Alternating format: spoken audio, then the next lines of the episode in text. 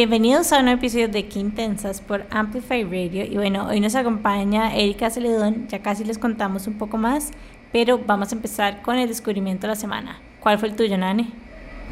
Bueno, primero les cuento que si me escuchan un poquitito ronca es porque en efecto estoy un poquitito enferma y em, hoy les voy a contar uno de mis descubrimientos de la semana que fue justamente una super mano para inyectar, que ayer me inyectó una Voltaren para el dolor, y fue en la farmacia Pharmavalue de eh, Plaza Hay una regente, como una doctora que trabaja ahí, me puse la inyección. Eso que la Voltaren como que generalmente duele, o sea, igual sí te duele un poquitito después de que te la pones, pero vieran qué buena mano, no sentí nada, o sea, yo de verdad que hasta me da pena lo dramática que fui. Porque yo entré y yo le dije, vea, yo no puedo ni ver la aguja, ¿verdad? Mm. No puedo ni verla. Yo, de hecho, me siento siempre súper mal porque no me gusta donar sangre, me da pavor la aguja. Mm. De hecho. Grande. ¿Ah? Es grande esa aguja. Ajá. No, no. O sea, hasta ya me está dando como cosa en la panza. Entonces, este, la doctora de Value, Placitis Casu, tiene una súper buena mano, no sentí nada. Me acosté en la cama con las manos, o sea, con las manos en la cara y yo le decía, no me diga, no me diga, nada más inyecteme, ¿verdad? Y, o sea, se moría de la risa, pero también entendía, tanto así, de que después este me recomendó también a dónde me puedo ir a sacar sangre mm. con una persona de súper buena mano. Pero eso se los dejo para otro episodio. Así que em, si son pendejas como yo para inyectarse, esta es una súper buena farmacia, te lo hacen súper rápido. Y la verdad es que no duele. No duele. Y para eso para mí es demasiado importante, porque cada vez que me inyectan y me duele, siento que como que contribuye al trauma, ¿sabes? Y como no ayuda. Y suma, y suma, y suma. Entonces, tener una experiencia buena, como que me ayuda a que la próxima tal vez no vaya tan asustada y va como disminuyéndolo.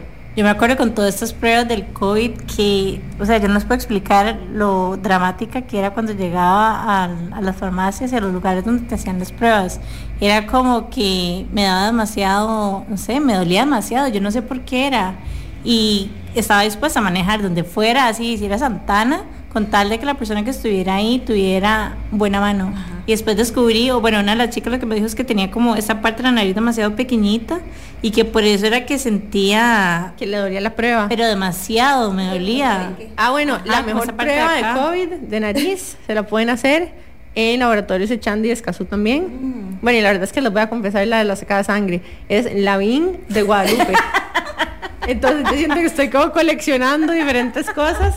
No, pero es que lo vale, yo estoy dispuesta a trasladarme. La, la mano de doctor. De hecho, o sea, yo he ido, yo he tenido así como intercambios por email con gerencias de, laboratorios porque me dejan demasiado moretear, sacarme sangre y yo digo, eso no es normal.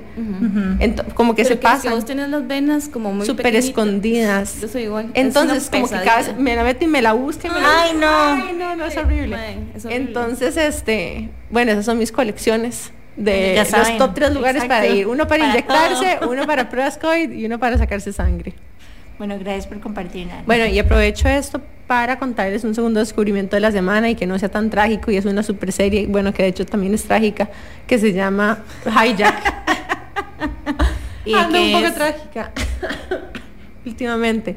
Hijack es una serie en Apple TV que básicamente se trata de cómo hay un, un hijack de un avión, pero el personaje principal es un negociador, ¿verdad? De, de corporativo. Ah, esa es la que sale este caramba. Idris Elba. Ah, sí, que es además súper top, ¿verdad? o sea, es un galán.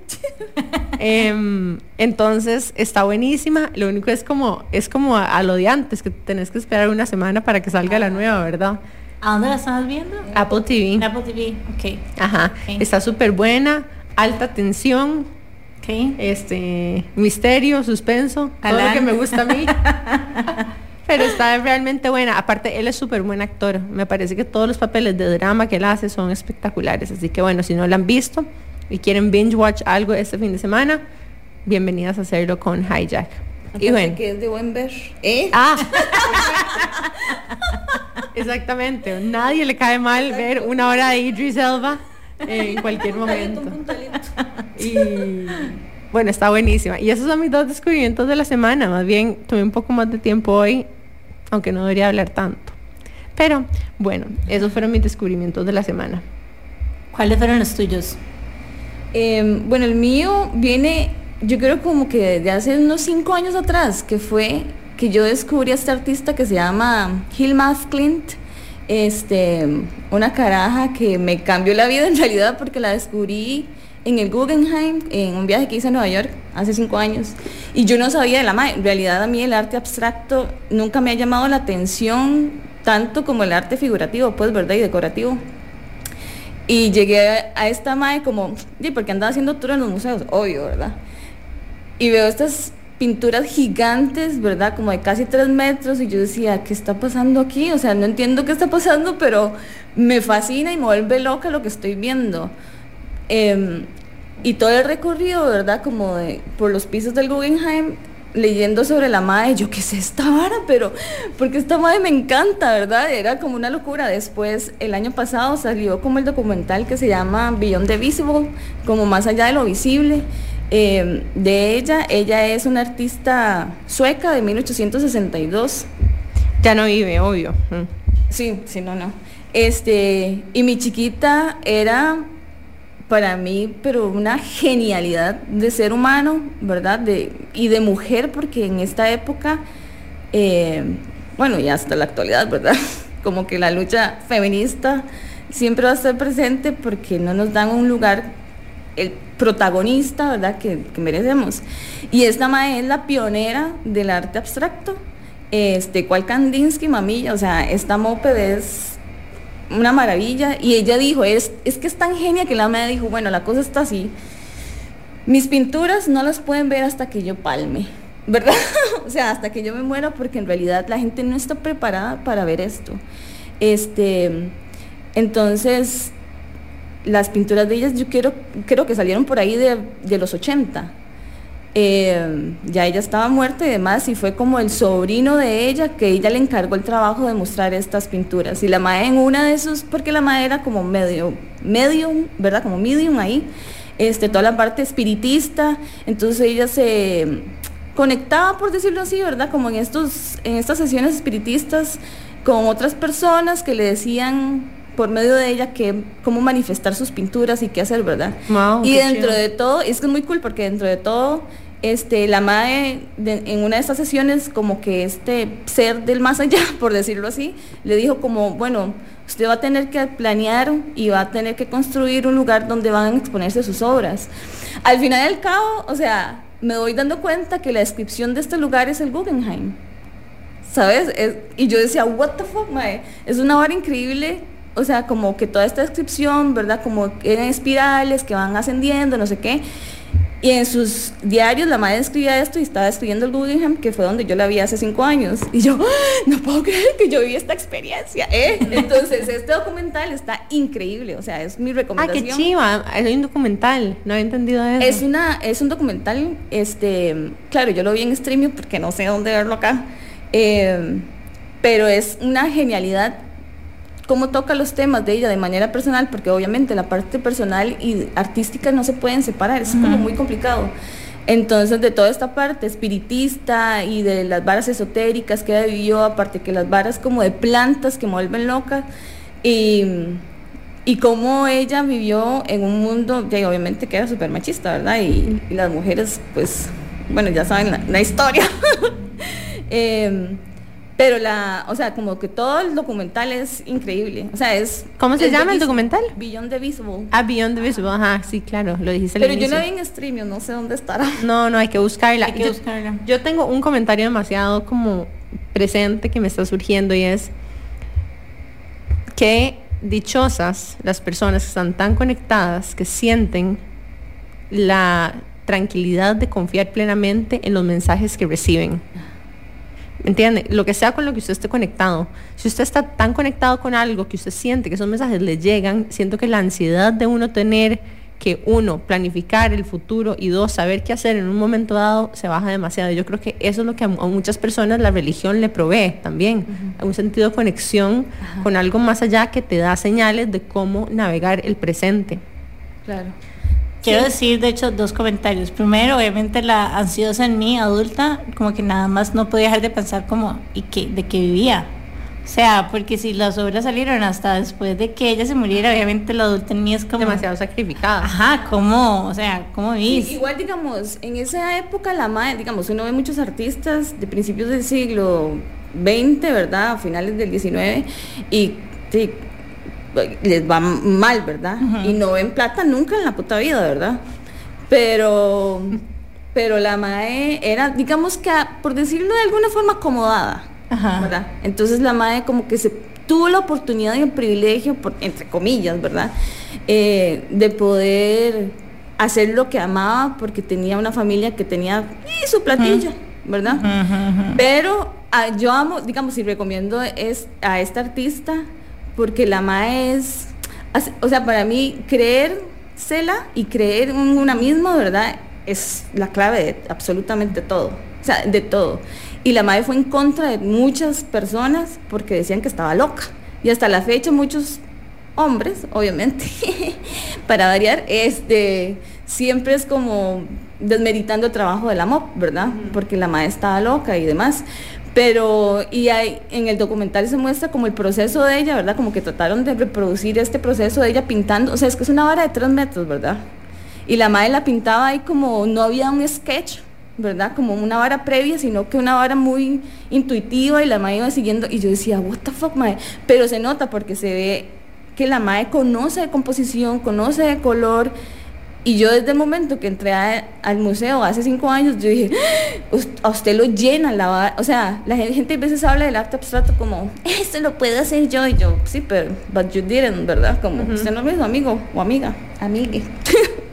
Entonces es como, está todo bien, pero hay un proceso de pensamiento y puede ser un proceso lúdico también este, para llegar a eso, ¿verdad? No es como y ella estudió artes, ¿verdad? Y, tiene como su em, estudio académico y demás, pero ella se quiso, ¿verdad? Salir de eso para lo mismo, para poder crear esas cosas que eran más allá de lo visible, como se llama este documental, ¿verdad? Porque la, parte espiritual es cómo, cómo representar de manera física la parte espiritual. Creo que lo que me llevó de este descubrimiento de la semana, y he estado como conectando mucho últimamente, y con lo que dijo Nane también, es como conectar con la intuición. O sea, como nuevamente confiar en, nosotros mismos y saber como de que tenemos los skills y que tenemos las herramientas y que nada más hay que confiar en el proceso, tratando de dejar de lado un poco como la controladora y la persona ansiosa que, que vive en mí. Bueno, mi descubrimiento de la semana está un poco alineado, de hecho, y es que últimamente estoy, o sea, como que siempre estoy en modo exploración, ¿verdad? A mí me encanta como no sé, me encanta jugar y me encanta como explorar, etcétera. Y ahora estoy como nurturing demasiado de eso y me metí a clases de costura. Entonces fui el viernes, me encantó. Fui con unas chicas que de hecho tiene una marca deportiva que se llama Chroma y que nos escuchan, así que hola. y bueno, estuvo demasiado chiva, o sea, fue demasiado chiva como poder utilizar otra técnica, poder utilizar otros materiales. Fue como que siento que se me abrió un mundo de posibilidades y sumado, digamos, a las clases de costura, estoy yendo también a clases de pintura con Ari, que ella está haciendo también talleres por si alguien le interesa.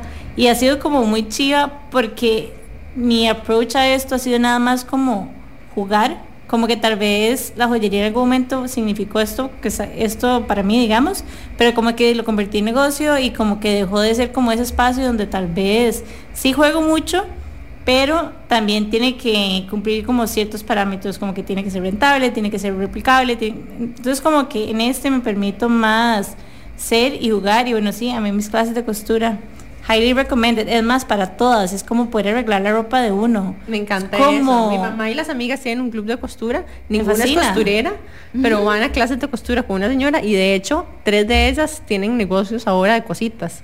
¿Verdad? O sea, mi mamá que hace los ponchos, que de hecho los vende en Octavia por si alguien quiere ir. Em, otra amiga que hace pijamas y otra amiga que hace como unas jackets súper chivas. Entonces salió como emprendimiento. Yo siento que eso fijo nos pasaría. No, de fija. No, yo ya estoy midiéndolo. O sea, ya la que estaba haciendo ahora por juego, pero que ya es posible negocio. Pero es que es, es muy, o sea, vamos a ver, yo no sé si a ustedes les pasa, pero a mí me pasa demasiado como que hay cosas que quiero y que no veo. Y no tienen que ser cosas como hiper complicadas, no tienen muchas cosas sencillas que me cuesta como encontrar. Entonces es como, ya digamos, quiero hacerme un millón de camisas y vestidos y de todo con lino, por ejemplo. Es como, y ya después de haber tenido la clase, algo que me gustó demasiado y aquí cero que estoy tratando de quitarle como mérito a la costura, pero es que la joyería es demasiado compleja. O sea, son demasiados procesos, son demasiadas herramientas las que necesitas, demasiado equipo, es demasiado todo. Hay como muchas barreras de entrada para poder hacer muy, sí, es muy muy complejo y como que tenés técnico, tal vez. Sí. Y técnico, pero también con herramientas, o sea, ocupas mucho para poder hacer las cosas. En cambio, costura es como ocupar la máquina. Y sí, hay diferentes máquinas, pero máximo son cuatro o cinco máquinas las que ocupas. Entonces como que siento que también esa simplicidad como que, no sé, lo, lo, siento como más liviano y siento que está como más alineado con esto que quiero ahora, que es como jugar un poco más y, ya, como simplificar un poco. I like. I like, I like. Bueno, y para contarles un poco de la persona de hoy, Jiménez va a dar su biografía. Bueno, hoy tenemos a Erika por acá y Erika Celedón estudió arte y comunicación visual en la Universidad Nacional de Costa Rica y se especializó en diseño gráfico. Después de graduarse como bachiller, trabajó 10 años en diferentes agencias de publicidad en el país y en el 2014 decidió dar el siguiente paso que fue dedicarse a ilustrar y crear productos con su estilo gráfico. Sus ilustraciones se caracterizan por estar llenas de colores vibrantes y texturas, donde la naturaleza juega un rol importante utilizando motivos de animales y plantas como elementos simbólicos de residencia, dualidad y transformación. Estas ilustraciones luego son aplicadas en distintos formatos desde bolso, almohadones, paños, fruteros, impermeables y más. Además, a lo largo de estos años como ilustradora ha tenido la oportunidad de colaborar con otras marcas dentro y fuera de Costa Rica como Urit, Imperial, Starbucks, Wells Fargo, Amazon y Billabong. Bienvenida. Gracias. Bueno, y apenas volvamos de este break comercial, vamos a entrar a conocer muchísimo más de Erika, su historia y sus proyectos. Volvemos en unos minutos.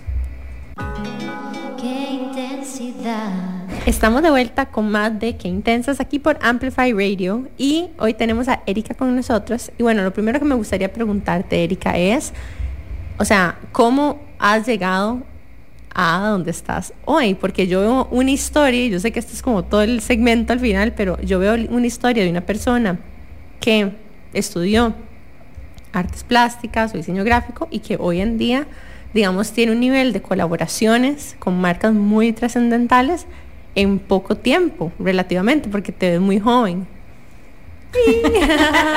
Lo soy. Así que contanos un poco más de tu historia. Eh, pucha, es, es complicado como tratar de resumir, pero a ver, bueno, estudié en el, en, el 2001, empecé en la universidad. Em, en realidad yo no sabía que yo iba a estudiar artes artes plásticas, ¿verdad? En mi casa todo el mundo es como, bueno, por mi mamá, por el lado de las ciencias. Y yo llegué al colegio y yo dije, plásticas, mi mamá, pero ¿por qué? Es, ¿verdad? Porque en algún, en algún momento cuando yo estaba en la escuela, me acuerdo que lo miedo era la música. Y mi profesor de música era como entotorotado conmigo y le decía a mis tatas como esta chiquilla es la música, ¿verdad? Y hay que ponerla a estudiar piano y demás. Y mi mamá dijo, pues no va a pasar. ¿Y tocabas instrumentos en aquel momento? Sí, vieras que sí, y lo que yo quería aprender era piano, ¿verdad? Eh, y al parecer como que tenía muy buen oído, al parecer, ¿verdad?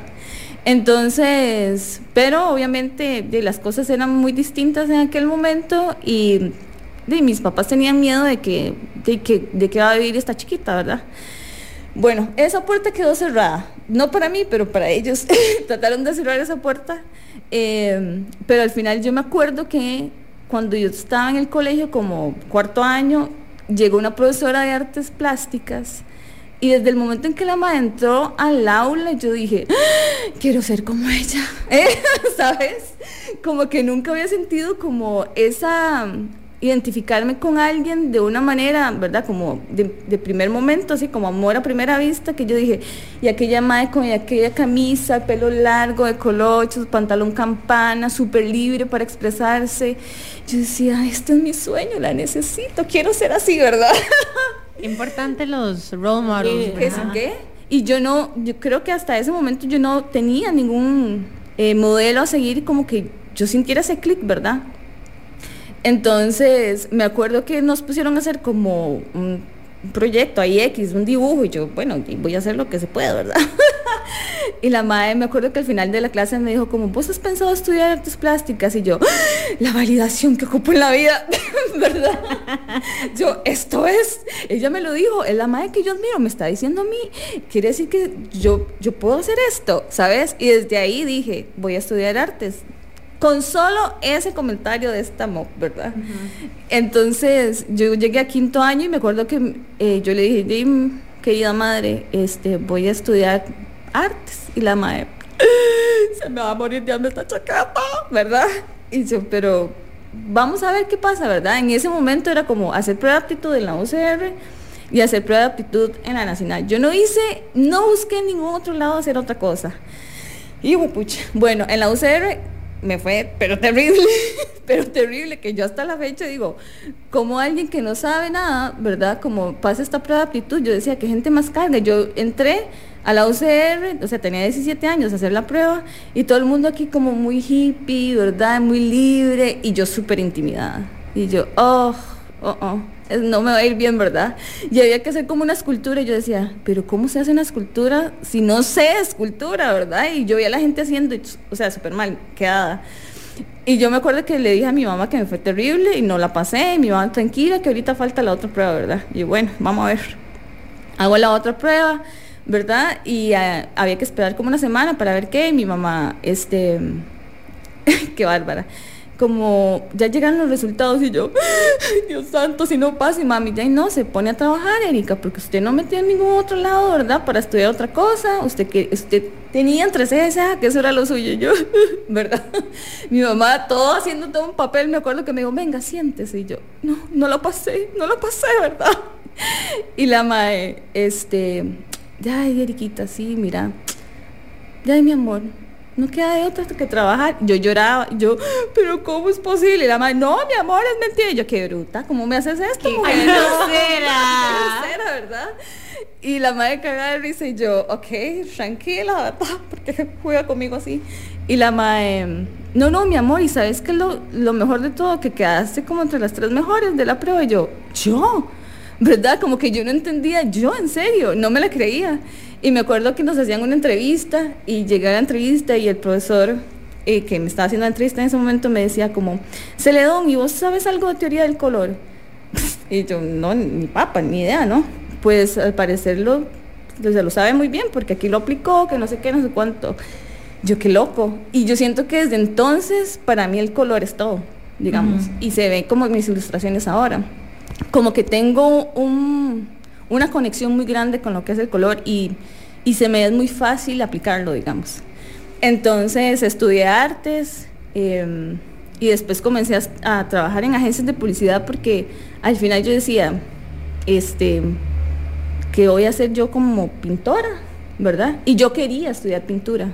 Quiero nada más antes de que sigas con la historia como recalcar algo y es como tuviste las dos, tuviste como el rechazo hasta cierto punto, digamos, de no haber pasado la prueba de la UCR, que de hecho conozco un montón de gente súper gata que le ha pasado exactamente lo mismo.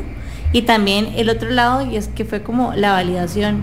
Es como que a veces nos contamos la historia de que si tal cosa no se da es porque, bueno, yo por lo menos lo hago, como que si no pasa tal cosa es porque no soy buena en, o porque, me explico, entonces como que tener como eso que vos hiciste, tener como varias posibilidades y también de abrirnos a, o sea, abrirnos a lo que tiene el mundo para nosotros. Sí, al final mucho no se trata solamente de lo que uno está dispuesto a, crear y poner, sino que en qué entorno. Y yo creo que esa es la redirección que el universo te hizo en ese momento, ¿verdad? Aquí sí, aquí no. Que para mí el entorno, en especial en los últimos años, se ha convertido en algo tan, digamos, importante para elegir a dónde quiero estar, cómo es el lugar en el que quiero estar, cómo es el lugar donde me siento valorada, cómo es el lugar donde me siento plena, donde puedo desarrollarme, etc. Y yo creo que hay una teoría en la ciencia que se llama el Seed and Soil Hypothesis, es la hipótesis de la semilla y el suelo. Y es que no todas las semillas pegan en el mismo suelo. Y no significa que sea una mala semilla. Ajá. Simplemente que el suelo no es fértil para ese tipo de cultivo, por mm, ejemplo. qué lindo eso. Sí, súper lindo. Entonces las invito a que, a que reflexionemos acerca de eso como, como algo que al final sí afecta la forma en la que nosotros nos desarrollamos. Claro. Sí, vieras que es muy loco porque yo entré en, las agencias de publicidad. Bueno, primero cuando para poder estudiar diseño, digamos, uno en la universidad eh, le daban los dos primeros años como diferentes técnicas y el tercer año uno se especializaba en la que con la que más congenió, ¿verdad? Eh, y ahí donde yo dije, no, pintura. Bueno, no, mis papás decían, pobrecita está chiquita, que ¿de qué va a vivir? Va de nuevo, ¿verdad? Y yo, la pintura es todo, ¿eh? y no pasó. Pero para estar dentro de este grupo de diseño gráfico, como habían tan pocas computadoras, solo escogían a las mejores notas, ¿verdad? Entonces, bueno, por dicha, yo estuve dentro de esas, y, pero yo no tenía una computadora para trabajar. Y esto es una cosa que, que para mí es muy relevante, ¿sabes? Porque, digamos, cuando uno, yo estudié con beca también, ¿verdad? No, no, yo creo que soy muy privilegiada en el aspecto de que mi papá pudo cubrir los gastos de mi educación y, soy muy agradecida con eso, mae, porque no es cualquiera. Y estudiar artes es caro, mae. Los materiales son carísimos en realidad. Este, pero sí, como que para mí este, estar dentro de este grupo de diseño era como, wow, qué años, ¿verdad? Pero yo odiaba la computadora. Las odiaba, no entendía los programas bien. Y hasta la fecha no me gustan las computadoras, ¿verdad? Curiosamente. Y para estudiar, para cuando nos dejaban proyectos, lo que hacía era que uno de mis amigos, de mis mejores amigos de esa época, este, el MAE trabajaba, ¿verdad? Como hacía los proyectos y cuando él terminaba en la noche, él me despertaba, yo me quedaba en la casa de él para que yo empezara. Entonces yo empezaba a trabajar a partir de las 10 de la noche, mis proyectos, y me iba así en las madrugadas, porque no tenía recursos para poder hacerlos de mi casa. Y para mí es relevante, ¿verdad? Porque a veces la gente piensa que una herramienta, em, o sea, como que las limitaciones nos van a estancar y pues las limitaciones hacen que más bien uno le ponga más ganas si usted realmente quiere un objetivo, ¿verdad? Em, pero sí, entonces comencé a trabajar en diseño, en, publicidad, y yo no entendía ese mundo, simplemente, y trabajé ocho años en agencias. Me despidieron de cinco. Estoy muy orgullosa de eso. Eh, no, no. Porque la verdad es que, verdad, como en aquel momento, yo siempre fui muy rebelde y creo que siempre fui una persona, he sido una persona que dice las cosas y es muy directa para decir las cosas y cuando algo no le parece lo dice y demás. Entonces creo que es evidente que iba a crear roces, ¿verdad? Yo soy una persona que incomoda em, por, por estas mismas cosas. Pero en ese momento, ¿verdad? Y con mi inmadurez, en algún momento llegué a pensar como que era más bien esa el sistema que estaba mal, ¿sabes? Como que culpaba el sistema de, estas, de estos lugares y ahora lo veo y yo digo, simplemente es que ese no era mi lugar. ¿Sabes? Como que yo estaba, me resistía a creer que eso pudiera funcionar de esa forma, cuando lo que yo hacía, yo sentía que lo que yo podía em, ofrecer era valioso y sentía que no lo estaban viendo, pero le estaba ofreciendo al público incorrecto, ¿sabes? Y me resistía a eso, a decir, y siempre me sentí como como que yo dije, pucha, qué, qué jodido es este sistema, pero ahora lo veo y al rato funcionaba completamente bien para ellos y para la gente que quería estar en ese lugar. Ahora yo lo veo y yo digo, ah, mira, era yo que no estaba calzando en ese lugar porque ese lugar no me dejaba crecer como yo quería crecer. Qué lindo y de hecho es como volverlo a traer a la teoría que acaba de decir Nani, o sea, no estamos para todo lado, digamos. Y para que realmente podamos florecer, como que el mundo se encarga y la vida como de ir redireccionando y no necesariamente con situaciones fáciles, porque cuando estamos cómodos y seguimos ahí, son en realidad esos momentos como difíciles y en los que estamos como con crisis existenciales los que nos hacen pivotear. Claro. Y, y, mucho de eso también es pura experimentación, ¿verdad? Cosas que usted, uno creería que si va a ser fit, tal vez no. Y de hecho me sorprende demasiado como al final, ¿verdad? Eh, vuelvo al, comentario original de tu descubrimiento de la semana que me hizo pensar en esto y es confiar, ¿verdad? Confiar y yo creo que si hay un beneficio de la práctica espiritual de cualquier forma, sentido, conexión que vos tengas, sea con dogma, con algo espiritual más esotérico, whatever, espiritista, em, poder aferrarse a esa sensación de señales que muchas de hecho vienen desde el cuerpo, ¿verdad? O sea, por ejemplo, no sé, un día que te levantas o cosas que te enferman, cosas que te afectan emocionalmente y que te terminan enfermando en el cuerpo también son señales, ¿verdad? Entonces, yo creo que todo este conjunto de cosas tal vez me lleva a mí a, reflexionar un poco en cómo podemos incluso tomar mejores decisiones de a dónde podemos pertenecer desde un lugar de, autoconexión y espiritualidad, de, ¿verdad? genérica. Porque es difícil tomar esas decisiones de irse, porque hay necesidades económicas que cubrir, porque también hay oportunidades de crecimiento incluso en los lugares más incómodos, ¿verdad? Yo creo que a veces pasar por lugares donde uno no pertenece lo hace crecer tantísimo porque uno trata de hacer mil malabares para poder calzar que termina aprendiendo un montón de destrezas que después te vuelven a hacer distintiva cuando lo a otro entorno, ¿verdad? Entonces, al final, todo es crecimiento, pero poder sostenerse, como dice un amigo de nosotras, en el ácido por un tiempo también requiere una dosis importante de autoconexión. Porque tampoco puedes estar huyendo de todo lado porque si no ahí nunca creces. Sí, em, y curiosamente sí, bueno, fueron qué, ocho, ocho agencias en diez años, imagínate, ¿verdad? Qué cosa más terrible yo, eh. No, no, eh, pero ir es que en todas aprendí, obviamente, ¿verdad? En todas aprendí y le fui quitando el miedo a la computadora, curiosamente, que en algún momento le tenía mucha resistencia, ¿verdad? Como, qué pereza la compu. Em, pero aprendí a diseñar también en las agencias.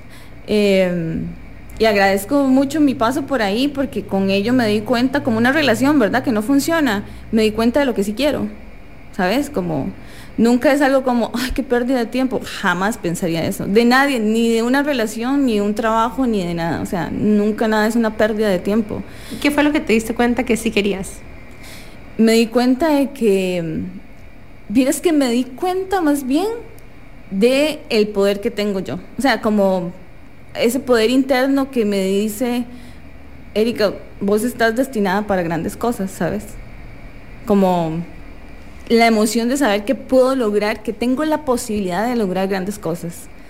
Y es algo que yo me creo y me he creído desde carajilla, curiosamente, porque yo en realidad no era, ¿verdad? Vos le preguntas a mi mamá o a mi papá, yo no iba a estar dibujando. Ellos dicen, ¿de dónde salió esta chiquita? ¿Es con esto? No, ¿verdad?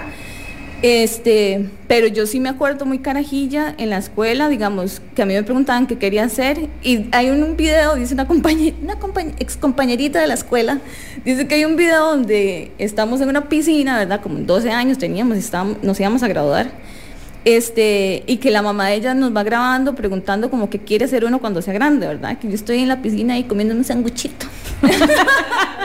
y que la madre me vuelve y me dice, usted Erika, y yo, yo voy a tener una empresilla, es lo que dije yo, ¿verdad? Y yo me acuerdo que mi emoción era como ser líder, o ser presidenta, decía yo, o ser, tener mi propia empresa, como no quiero, no quiero tener un jefe o una jefa, quiero ser dueña yo de algo, no sé qué, nunca supe de qué, y hasta ahora sé que esto era, ¿sabes? Como que, sea como sea, dentro de mí siempre supe que quería esto. Pero con el paso del tiempo, ¿verdad? Y los procesos me fueron llevando a este lugar donde estoy ahora. Y, eh, ahí fue donde yo dije, bueno, la cosa es que me despidan de este lugar, ¿verdad? Para ver, este, porque yo quiero tener mi propia empresa, ¿verdad? Claro, en ese momento, 2014, yo no tenía la menor idea de lo que me esperaba, no tenía la menor idea qué iba a hacer, pero yo tenía la convicción de que eso era lo que quería. Y a mí me despidieron, ayer hablando con una amiga, por cierto, ¿verdad? Yo decía, a ver, ¿con cuánta plata fue que me despidieron y yo empecé? Y, y fue nada, o sea, eran como millón y medio. Con eso yo he vivido, o sea, empecé y no, nunca saqué un préstamo con nadie, nunca, ni tarjetas de crédito, o sea, deudas de nada. ¿Sabes? Y yo me veo ahora, ahora en enero voy a cumplir 10 años en esto y digo, ¡Ah! puta más carga. O sea, yo sí soy una madre muy carga. Soy, tengo unas agallas que yo, yo me veo ahora y me asombro. Y, y me siento muy feliz también porque no puedo creer hasta dónde he llegado y todavía siento que me esperan grandes cosas porque porque lo siento, ¿sabes? Porque tengo una convicción muy grande. Qué lindo. ¿Y cómo describirías a lo que te has dedicado en los últimos 10 años? Yo voy a hacer aquí una pausa, pero quiero que hay demasiado y si viene siendo como que una bomba de contenido, entonces mejor hagamos un corte comercial y ya regresamos con esta nueva, bueno, no es nueva, pero esta etapa de cierre, exacto, de Erika. Así que ya casi estamos de regreso con más de Qué Intensas por Amplify Radio. Ya volvemos. Qué intensidad. Bueno, estamos de regreso con más de Erika Celedón aquí por Qué Intensas y em, justamente te estábamos preguntando, Erika, que cómo se ve esta etapa más reciente de tu vida, los últimos 10 años, a donde has encontrado esta plenitud, esta forma de trabajar mucho más independiente, autónoma, con expresión y empoderada de alguna forma, ¿verdad? Em, que me parece demasiado inspirador y bonito. Pero ¿cómo describirías lo que has venido construyendo en los últimos 10 años? Hijo. Em, uy, amiga. me, ha, costado un mundo. O sea, mm, creo que yo sabía que iba a ser difícil, ¿verdad? Sabía que iba a ser difícil, pero em, pucha, qué difícil es emprender en este país. Uf, es muy difícil. ¿Y sabes qué es lo más difícil? Que uno siente, digamos, yo sentía que no calzaba con los modelos de negocio que estaban proponiendo como, em, o sea, como a nivel general, ¿verdad? Como yo llevé, por ejemplo, este, eh, ¿cómo se llama? Como el- lo que hace el Parque de la Libertad. ¿Cómo se le No me llama? acuerdo cómo se llama, pero básicamente es como, de hecho ahí nos conocimos, bueno, en ferias, y es como que tal vez la industria hace como que tal vez lo mismo, o sea, como que no- uno no ve como tal vez como tantas colaboraciones, por ejemplo, que es como tu especialidad, sino que la mayoría de gente está enfocada más bien como en productos, etcétera. servicios. Creo que es como desarrollar o llegar a entender, porque yo también me identifico con esto, en algún momento cuando abrí la tienda, porque sentía que era como el siguiente paso, o sea, como que a veces uno hace como lo que está haciendo el entorno, no necesariamente porque es lo que uno quiere hacer, sino es por lo que ve, nuevamente hablando como estos role models, y yo creo que vos en algún momento estuviste ahí, como probando con ferias, probando con productos, y tal vez no era... Claro, y digamos, a mí las ferias me encantan, ¿verdad? Yo en realidad comencé... ¿Pero qué vendías en aquel momento? Sí, eh, digamos, yo empecé en el 2014, ay, mi amor, unas, ay, unas cosas, yo tenía un stand, yo dije, yo ya veo las fotos y digo, mi amor preciosa, te amo y te adoro, cosita divina, porque eran como unos cherebequitos, ¿verdad? Unas cositas que llegó, pero hay gente, digamos que a mí me escribe, me ha escrito gente que estuvo conmigo desde ese momento, ¿verdad? Como gente que le ha gustado mi trabajo y yo digo, les amo, así les tengo un aprecio que no puedo creerlo, ¿verdad? Porque han confiado en mí tanto para decir, aquí sigo a esta madre todavía y ya van a ser 10 años, ¿sabes? Entonces, yo veo atrás y digo, pucha, uff, mi chiquita, hace unas cosas y mm, ¿sabes qué pasa? Que en algún momento uno pierde la perspectiva porque se comienza a comparar con los demás. Entonces, en el mundo de la ilustración, uno dice, ¿qué es lo mainstream, verdad? ¿Qué es lo que está de moda? ¿Qué es la vara que está ahora eh, a nivel editorial o a nivel, ¿verdad? Como uno comienza a ver tendencias. Y yo decía, pero, ok, si trato de hacer las cosas más como por este lado o por este otro. Entonces usted era como un Frankenstein, la vara, como yo decía, ahora lo veo digo, mi cosita. Porque yo quería, pero no sabía qué era. Yo sabía que yo podía, pero no sabía qué era, ¿sabes? Y llegó un momento donde dije, a ver, saque todo, y fue así como, saque todas las cosas que ha hecho, sus bocetos, ilustraciones, las puse en un cuarto y dije, ¿qué hay? ¿Qué los une? ¿Qué une todo esto? No ve a nivel estético lo que se está haciendo a nivel gráfico, porque todo es muy diferente, ¿verdad? ¿Qué es lo que los está uniendo? A nivel de concepto a nivel de motivos, de elementos de utilización de las formas, de síntesis, de lo que sea. Y me di cuenta que para mí el eje principal es la naturaleza como principio y fin de todo, ¿sabes? Como entonces agarré las ilustraciones que tenían como estos elementos que yo dije, bueno, creo que por aquí pueden caminar. Y después, como para mí también es muy importante reivindicar el desnudo femenino desde una mirada, feme- o sea, desde mi mirada, no desde la mirada masculina. Por eso para mí la desnudez es tan necesaria para poder conectar con mi entorno, conmigo misma y para sentir libertad, sin que otros me digan, y más que todo una mirada masculina me diga que es correcto o no, o que se ve bien o no. Y para mí, por ejemplo, la colección que hice en algún momento de las chinguitas fue un hit, ¿verdad? Como y incomodé a mucha gente. Yo a las ferias con chinguitas y la gente, ¡Ah! la sangre Cristo, pero como esta muchacha muestra esto, ¿verdad? Y yo, señora, tranquila, ¿verdad? Como esto es parte de la vida, ¿verdad? Entonces fue como un burumbún también, pero ese burumbún, sea como sea, y que yo dije, pucha, voy a perder clientes acá, lo que sea, me ayudó a conseguir más clientes y en las playas, puntos de venta, la gente le cuadró mucho eso, por ejemplo. Y poco a poco, hasta digamos como en 2017, fue que la cosa comenzó a mejorar, porque comencé a tener como puntos de venta y yo dije, wow. Y dejé y dije, ya no voy a vender en consignación, por ejemplo, que para mí parecía terrible ese sistema. Y yo por dentro decía, ay, pero si no me compran, ¿verdad? Porque tengo que comer, tengo que pagar varas y, y, ¿verdad? Hay que sobrevivir en este mundo. Y yo dije, mi convicción me dice que siga vendiendo directamente, no ponga las varas en consignación porque eso no le está trayendo ningún beneficio. Y comenzó a cambiar la cosa. Y gráficamente la comencé a cambiar también y yéndome como a, un, a este estilo, ¿verdad? Como el que estoy ahorita más. Y en el 2018 me acuerdo que fue cuando me buscó Starbucks, por ejemplo. Que yo no, yo me acuerdo que a mí me llegó el correo y yo dije, ay, seguro es una factura electrónica, ¿verdad? Que yo compré en Starbucks. Porque como que vi la vara ahí y yo dije, eh. Y, no, y me acuerdo que salí a sacar a pasear a, a Sebas, a mi perrito en ese momento. Y yo llegué a la casa y yo, bueno, voy a sentarme a ver. Y yo, y decía como hello from Starbucks, ¿verdad? Y yo, what the fuck. Yo, esto será cierto.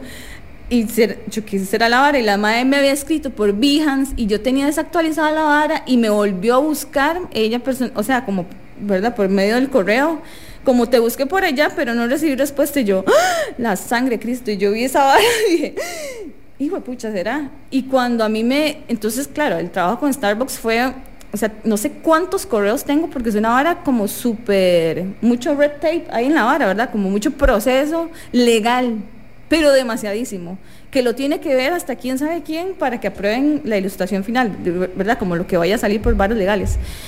Eh, pero cuando a mí la madre me dijo, si te interesa, te paso el, ¿cómo se llama? El, la vara de confidencialidad. El NDA. Eso, gracias. Y me pasa la vara, no sé qué, y yo, bueno. Y la madre, bueno, ahora sí te voy a pasar el brief. Y lo que me encanta y me di cuenta, ¿verdad? Es que trabajar con gente afuera y adentro hay una gran diferencia. Porque ellos de una vez tienen su presupuesto y me fascina que sea así. Como que no es no lo tienen a uno como cotizando y como, o sea, esto lo que a él le interesa, lo negociamos sí o no, ¿verdad? Y cuando a mí, yo me acuerdo que me, enseñaron como, como el brief, veo la vara y veo el presupuesto y yo, eh, esto, es, esto es posible, ¿verdad? Como esto se puede lograr, yo no sabía, ¿verdad? Y yo decía, no puedo creerlo, no puedo creerlo. Y, y me acuerdo que lo hablaba con un compa en ese momento y yo decía, Mop, es que yo no sé si lo que me están pidiendo se equivocaron y le pusieron un cero más a esto. Mi amor divina, ¿verdad? Porque yo no me creía como que eso pudiera ser posible, ¿verdad? Porque no me había pasado anteriormente. Y a partir de ese momento, todo cambió. O sea, en el 2018 para mí todo cambió y mi perspectiva de ver mi valor y de lo que yo debo cobrar cambió completamente. O sea, ya venía como trabajándolo, pero en ese momento algo me dijo, Erika, ¿se da cuenta de lo que usted vale? Pero te validó, inclusive, Starbucks te validó. Exacto. Y el trato que me dieron, o sea, como trabajar con esta gente súper polite, o sea, fue una vara increíble, o sea, increíble. Y gracias a eso pude viajar, ¿verdad? Que, que me, no tenía el dinero para viajar. Fue mi primer viaje, me fui 15 días a Nueva York y conocí a Gil Masklin, por ejemplo, esta artista. Y para mí todo cambió, o sea, como que el chip en mi cabeza fue, créasela porque la gente está creyendo en usted y créasela porque lo que se viene va a ser increíble. Y aquí estoy. ¿Y qué fue lo que hiciste con Starbucks en aquel momento? Em, eh, digamos, ellos en ese momento estaban abriendo Hacienda Alsacia, que es como esta finca que tienen por el Poas. Y los maes tienen como Starbucks Reserve, que es como la parte como más premium de Starbucks. Entonces hacen como unos empaques de café que son todos negros, pero contratan ilustradores para bueno, ilustradores, artistas, grafiteros y demás, eh, de las artes visuales, pues, para que les diseñen la tarjeta que habla sobre el café. Es como en ese momento del Christmas card, porque era para Navidad y como iban a abrir Alsacia, entonces decían, bueno, necesitamos a alguien de Costa Rica. Le pregunto yo cómo llegaron a Erika Celeón, ¿verdad? Y es que mi chiquita, que era la, la directora del proyecto, porque está lo que se llama Starbucks Art Program, que es especialmente para buscar conectar artistas con proyectos de Starbucks, ¿verdad? Entonces, la madre dijo que andaba vacacionando y vio un monedero mío. Y lo lo Ay, com- qué éxito. se lo compró a X persona y dijo, esta es la MAE, y me contactaron. Y curiosamente, las veces, por ejemplo, que hice un proyecto este año para, para Joe Coffee en Nueva York, fue que la, la- una de las eh, directoras vino a Costa Rica, andaba en una tienda en Monteverde, compró un bolso mío y dijo, vamos a contratar a fulanita de los palotes, y era yo. ¿eh? Era muy, es muy loco, ¿verdad? Pero ahí es donde yo digo, todas las cosas que uno hace son una oportunidad. Todas, pero absolutamente todas. O sea, y ayer lo hablaba con una amiga, yo le decía, yo nunca hago algo porque me vaya a generar dinero. O sea, porque el dinero me va a llegar. Suena como, no sé si es medio pachamama eh, el pensamiento, ¿verdad? Pero es que todas las cosas que yo he hecho las hago porque amo lo que hago. O sea, porque, digamos, estoy haciendo unas piecitas para colgar en la pared y yo no digo, ay, esto me va a dar un montón de dinero, vieras, voy a ser millonaria. No, porque yo digo, creo que esta vara se va a dar tan bien y es un producto que puede funcionar y al rato a alguien le funciona, a alguien tenga algún conecte y esto me va a llevar a algún lugar. Y así ha pasado con la mayoría de los proyectos, ¿sabes? Y bueno, tu colaboración reciente con Billabong, contanos más.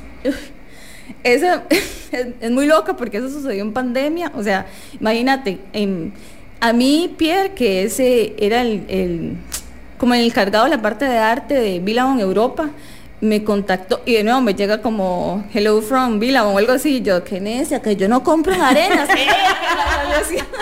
Yo que estos papas pan, ¿eh? ¿verdad? Y yo la y yo qué raro. Y porque hay veces me llegan varas así, ¿verdad? Como, yo será. Y ya me pongo a ver. y yo, ¡ah! qué bueno. Y el madre una vez me dice, como, si estás interesada, te cuento el proyecto. Y yo, obvia, ¿verdad? Y ya, eso fue en octubre del 2020. Y sale hoy, o sea, hace nada, en el 2023, tres años para eso. Para hacer el cuento así más corto, este llega esta pandemia, se van a lockdown los madres allá y dice, no, Erika, quién sabe que se vaya a dar el proyecto. Y yo, ay, maldita sea, ¿verdad? ¿Cómo vas a pasarla? Bueno, ya después dice el madre, no, sí, sí se va. Yo, sí, bueno, sí, ¿verdad? 2021, ay, bien. El madre, no, porque tenemos algo de nuevo que la pandemia pasó. Y yo, y están cerrando lugares y no sé qué. Yo, qué madre, ¿verdad? Y ya mm, el 2000, ¿cuándo empezó la guerra en Ucrania? Año fue, o el año Un año. como un año, sí. ¿verdad? Yo El este mae, el mae me dice, como fue como el 2021, me dice, sí, se- sí se va a dar. Entonces firmamos contratos, ¿verdad? Y demás. Este, se hicieron los bocetos, ya hicieron el pago y toda la carajada. Y yo, bien, llega la guerra en Ucrania y me dice, no, Erika, no se va. Yo, ay, pero ¿qué está pasando, verdad? Y más que el pago, que, o sea, súper agradecida, obviamente, era tener esa oportunidad de, de haber colaborado con una marca a nivel mundial y que saliera mi proyecto y mi nombre en todo, ¿verdad? Y cuando el madre me dijo, no, la guerra, yo, "Ay, pero ¿por qué Putin? Él, ¿verdad? Qué madre, entonces más bien la estaban pasando horrible porque muchos lugares los estaban cerrando y demás, y el madre me dijo, no, no, quién sabe. A los meses, el mae me vuelve a escribir y me dice, no, que sí se vaya. Y yo, muchacho, yo, pero me tenés aquí, ¿verdad? Con té, tío, todos los días.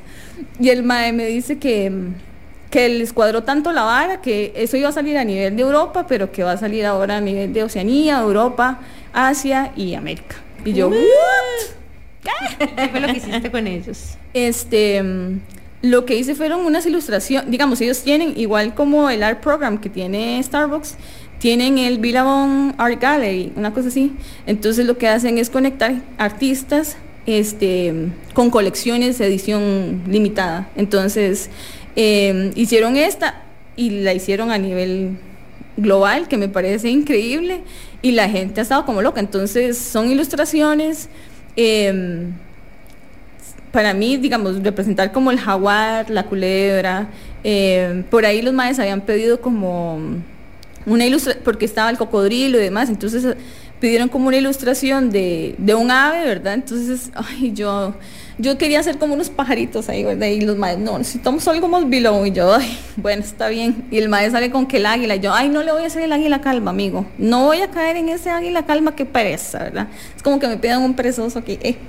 Y yo, no, no lo voy a hacer. Y me acuerdo del cara a cara, que es este rapacillo que anda acá en Chepe. Y me desperté todas las mañanas, ¿verdad? Y yo, ay, lo amo y lo necesito. Les voy a meter el cara a cara que es de acá, ¿verdad?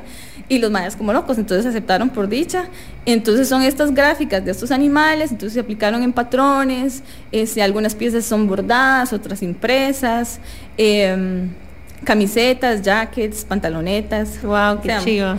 Y están chidísimas. sí, están, sí, están chidísimas. Y todas las, las piezas vienen con el tag, con mi nombre, hablando de quién soy yo, y atrás viene el nombre. Y yo, yo vi esa vara porque me mandaron las muestras el año pasado yo lloraba y yo decía, no puedo creer cómo llegué a esto, ¿sabes? Porque es una vara increíble, pero al mismo tiempo, mi Erika del futuro, ¿eh?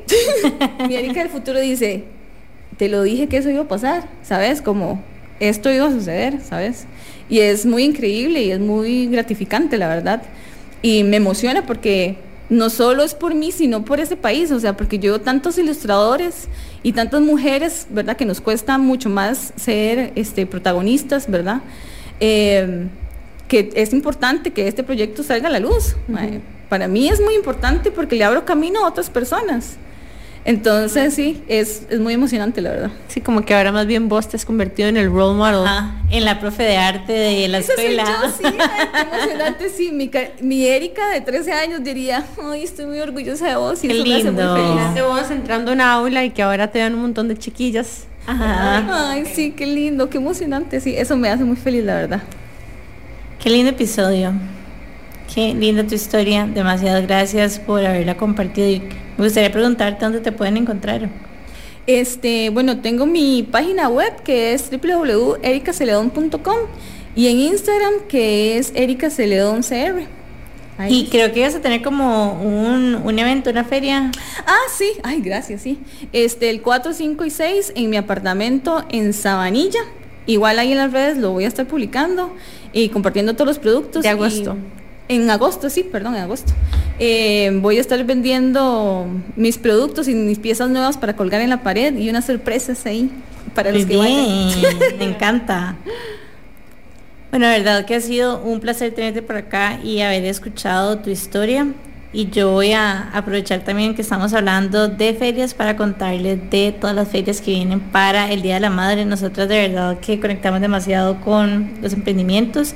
Y bueno, qué mejor momento para aprovechar y eh, apoyar la economía local que en el Día de la Madre y de Navidad. Entonces, bueno, van a haber varias ferias. Hay una, un pop-up que va a pasar en Urban Escalante, que es de Pitaya y ya mismo les voy a decir las fechas, ahí están, del 4 al 13 de agosto. Entonces va a haber un pop-up de Pitaya y va a tener uno también en Plaza Tempo, que ya mismo les comparto las fechas también, que va a ser del 8 al 13 de agosto. Entonces van a haber un montón de cosas pasando, va a haber un montón de diseñadores y un montón de emprendimientos locales. Así que no nada, nada más recordarles que es un muy buen momento para apoyar. Porque como Erika les acaba de contar en este episodio, emprender en Costa Rica es muy difícil. Mm, Ajá. Así que cualquier tipo de apoyo es totalmente bienvenido. Y no, me encanta verte. Yo a Erika la conocí de hecho en ferias al puro inicio, creo que como en Pila de la Melaza, en el Museo de Arte y Cine Contemporáneo hace que como 10 años, no sé, hace un montón. un montón. Ajá, y me encanta ver cómo has creado tu propio camino acorde a tus necesidades y cómo también lograste como separarte de lo que estaba pasando alrededor y lo que tal vez todo el mundo estaba haciendo y fuiste construyendo lo que realmente se sentía auténtico para, y para vos. Y ver el resultado también de haber conectado con esa autenticidad y el hecho de que ya has colaborado con Brit, Starbucks, con Billabong, Wells Fargo. Ajá. No. Bueno, de verdad, muchas gracias. Me encantó conocer tu historia. Siento que nos dio también para hablar de un montón de otras cosas muy ricas, ¿verdad? De crecimiento personal, que para nosotros siempre es importante. Creo que tu forma de expresarte acerca de vos misma y del yo, tu futuro, de tu versión pasado. Ajá. Ajá. Fue muy terapéutico. Así que me siento muy inspirada por tu historia también. Y, bueno, ya saben, encuéntrenla en Instagram como Erika Celoncr, ¿verdad? Em, y a nosotros como que Intensos Podcast y a Amplify Radio como Amplify Radio FM. Recuerden que sharing is caring, así que si les gustó este episodio, compártanlo con sus amigas, primas, mamás, de todo, porque así es como nosotros mantenemos este espacio totalmente accesible y gratuito para toda nuestra audiencia. Así que sin más, nos vemos la próxima semana a la misma hora y por el mismo lugar y que tengan un super fin de. Nos vemos después. Chao.